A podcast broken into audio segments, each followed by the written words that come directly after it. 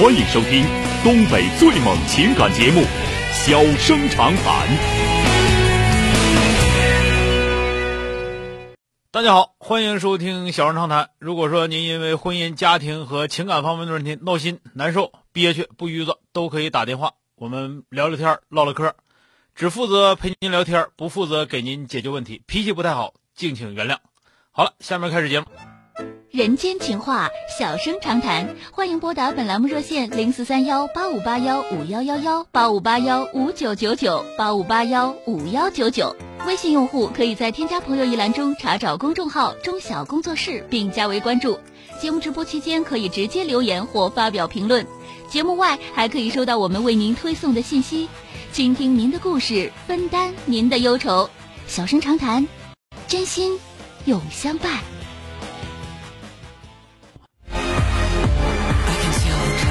打进八五八幺五九九九的这位女士，喂，你好。哎喂，你好，小生老师。啊，你好，哎。有个事儿想让您帮我出一下主意。啊，怎么了？呃，嗯，大致是这个意思啊，就是我和我对象，我俩要结婚，嗯然后就是已经买完房子了。这个房子是今年多大岁数了？我问一下先。我二十六，他二十啊，处对象处多少年了？呃，快一年了。好，那接着说吧。啊，然后这个房子是呃，我家有一个认识人，然后便宜了。嗯。然后那个便宜了十多万买的这个房子，然后呃，我妈之前打算陪送，给我陪嫁啊十万块钱，然后那个现在就遇到这个房子装修的问题，因啊为之前我们看好一个五十万的房子，然啊后他家他他父母说是呃付首付，然后那个他家还有一个房子是租的，用那个租子来还这个贷款，说不让我俩贷款。然后那个我爸我妈听挺好的，我爸我妈的意思是我这个陪嫁钱给我俩买车，嗯但呃实际上他家条件不是说特别好，这个呃我们刚买这个房，他家付的全款也是借的钱。不是你说的太复杂。杂了，就是有房子了，对，对不对？有房子了，现在没有车呢，两家也张罗结婚了，那就结呗。呃就是这个装修问题，我家这十万块钱不够装啊啊，然后那个他家想我家呃就全管装修，嗯然后我爸我妈他俩是工薪阶层，恰巧我爸最近也生病了。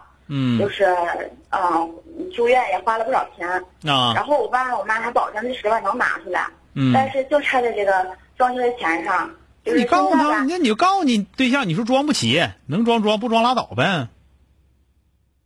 你告诉他啥也不装，毛坯房里头装个马桶，我就跟俩过日子，连灶台都不用有。啊，这就是其实我们都是想这个双，就是想去让您帮我想个办法，就是怎么能让双方父母满意。我俩真想，我俩贷款也也行。这个不用他们满意，你就说我们俩就就这么结了。现在你你你家不就没钱吗？啊没钱你就说没钱的，对吧啊？没钱我也没要求啊，我也没说非得这样那样啊。那我爸有病住院了，我能跟你结婚都不错了。啊，他他妈的意思也是没没催着结婚，说不行就等那就等什么时候有钱了那就不着急就等等等呗。啊，对，他这个东西是这样，因为你们俩已经决定结婚了，然后你这个东西结婚是以你俩满意为标准，不是以你爹、你妈和他爹他妈满意为标准。啊，我觉得想这个听让双方老人都舒心一你点。没有必要让他们说非得让他们舒心，那要照他们舒心，你你你嫁国务院去都能舒心呢？是不是？嗯你你办事儿是以你们俩把这把你们俩的婚事办的比较风光一点，就是说咱们不说不是说非得要风光最起码来说能交代过去，也就是了。那么态度在那儿呢，你就说这房子说装修，说十万块钱，十万块钱咋就装不下来？我我家那个房子比较特殊，是那个有阁楼，但是没有那个阁楼板。那就打呗，两万块钱够了，别的往下减呗。你这玩意儿就说你这也不懂，完了就就是就在那说你多大面积十万十万块钱，我跟你俩说十十万块钱肯定够用。公司做预算了，然后那装修公司不算家电的话是那样，嗯，装修公司能贵个两三万。装修公司装修公司不可能给你管家电，那是家具的事儿呢，跟人啥关系？啊，对对，就是说给我们做一个不算家电的预算，嗯就这些钱。然啊，后那正常的话，那我告诉你吧，到到时候我就掏肯出去了。到时候肯定还得账，嗯。啊，你你这么的，你要是找不起装修公司吧，咱们这么讲，第一个啊，不着急就不着急，没钱就别着急啊。嗯完了没钱也别非得四点七，非得这么那么地，这个知道吧？你们俩要想结婚的话，咋都糊了下去了，对吧？你要真想结婚，我房子我装的装的差一点差一点呗，对吧？那你要着急，要不着急，那我等等呗，对吧？嗯，就是其实我爸不是生病嘛，然后我爸也挺操心这个事儿的。你告诉他你你告诉他你安安安心你你告诉他你安心养病，你这事儿你病不好我不结婚，啊，你啥时候病好我啥时候结婚，要不然你在这有病呢，就我这头张罗结婚伺候不了你不干啊，嗯，你叫他别着急他心焦他心焦，你不现在不能听他的，他搁医院躺着，肯定一天今天寻思这么的，明天寻思那么的，这说那说的，是是。那你你过日子能能听他的吗？对不对？他不正常啊，你得听正常人的，是吧？嗯，行，啊。谢谢您啊。啊，没事儿，你别着急啊，姑娘，这个着急，嘞这个结婚这事儿或什么事儿都都都不能那么着急啊，着急的话，到时候容易出出赖赖招啊。嗯，哎，，好了啊，再见啊，好，谢谢您啊。哎。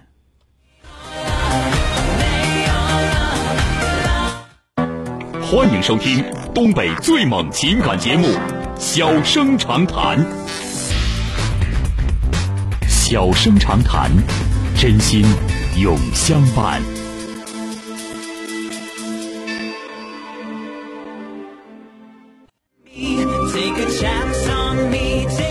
好的啊、来看一下啊，打进三个九的这位女士，喂，你好，哎，你好，是周晓老师吗？哎，是我，电话接进来了啊，啊，老师你好，那个我先介绍一下我自己的情况吧。嗯我是今年二十九岁，然后刚生完孩子，孩子现在两个多月。嗯然后就是我吧，就是大学毕业到现在也四五年了，然后因为就是就是追求真爱嘛，然后就放弃找工作的机会了。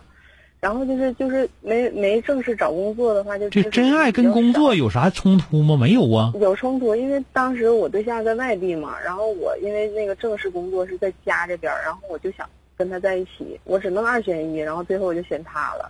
嗯完了之后，那个就到那边就是也可以找工作，但找的不是正式，这反正都次要的了。就是主要吧，我就可能是历练比较少吧，就是嗯好多人对我评价都说是就是就是我什么事儿都写在脸上，就是只要他一看我就知道我心里在想什么，就包括见见就见面几次的人都能就是就是看出我在心里在想什么。然后我就我就想问问你，怎么才能让自己变得成熟一些？就是心里想的事儿能不喜怒于，就是那个就不喜形于色那样的。你为什么一定要让要做别人喜欢的人呢？你做你自己喜欢的人多好啊！我就喜怒形于色，咋的了？我现在是这样，是反正自己挺开心的。但是就是啊，那我自己挺开。心，而且我觉得你像你这样的人一定有朋友。是是吗？很多表现上好像喜怒不形于色，好像好好像会点啥呢，连个朋友都没有，而且过得很不快乐，有意思吗？反正也是。对呀、为什么要做为什么要去做为什么要去做别人眼中的人？而且就是一旦你喜怒不形于色了，到最后他也未必喜欢你。他之所以能跟你说这个话，说明你们俩之间能办事儿。你一旦真喜怒真喜怒不形于色了，好像会点啥的，装乎的那样，可能俩人还办不了事儿了呢。可是他的意思吧，就是就是说我别人可能这些事儿他不会说，直接就藏在心里不表现出来。嗯，但是我呢，就是有啥说啥，就是那样的。然后他就意思我太直了这个倒是怎么讲呢？这个是个人修养，倒是有一定的问题。啊，就是 这个修养在哪儿呢？就是我倒不是伤害人那种，不是你听我说属于没心眼的那种。就是总是要以自己的价值观去评价别人，这个是修养不够。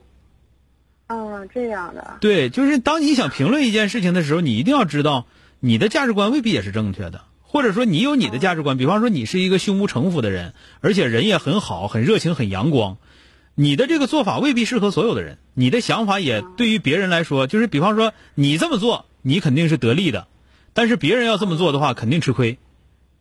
啊，是这样的。然后对呀、他你没想，你可能是没想过这个事儿吧？嗯，他跟我嗯没想过，他跟我说完之后，我就开始寻思自己，我说嗯我是不是有点太大大咧咧了？嗯，大大咧咧是不是接触的人是不是跟不参加工就是不正式参加工作？没那关系，那一点关系都没有没，你想烂套了。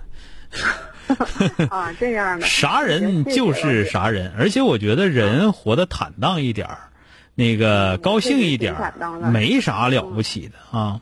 呃，我记得当年的时候吧，那个咱们，呃，好像是这人已经退休好多年了，是咱们的一个部长，是一位女部长啊。当年的时候，大伙儿她也是一个属于一个经常参加电视节目的，也属于一个政坛明星式的人物。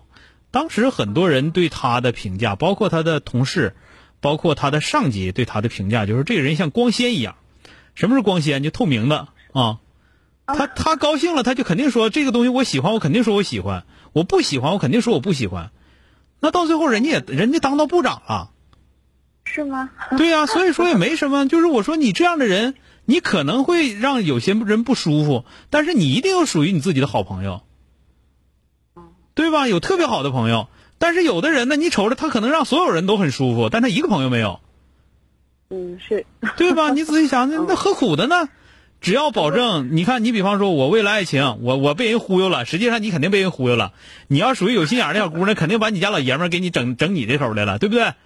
不是他现在跟我在一起呢？对我最后我们俩又都回来了。那你说你折腾啥呢？你说你，你不纯粹纯粹作吗？你 是不是啊？就是我告诉你什么呢？就是你不要去做别人，做更完善的自己，就更完美的自己。就是我这个脾气肯定就这样了。但是我刚才跟你说的，当你评价别人的时候呢当你评价别人的时候，或者当你看一个问题的时候，你能多换两个角度，这个倒是应该的。同样一句话，换一个说法，这也是应该的。但我的我的想法，我需要我表态的时候，我肯定表态，对吧？只不过我换一个说法而已，这没什么啊。行，知道了，谢谢老哎，师。好了，再见啊。啊，嗯，再见。哎，好了，今天就到这儿，明天接着。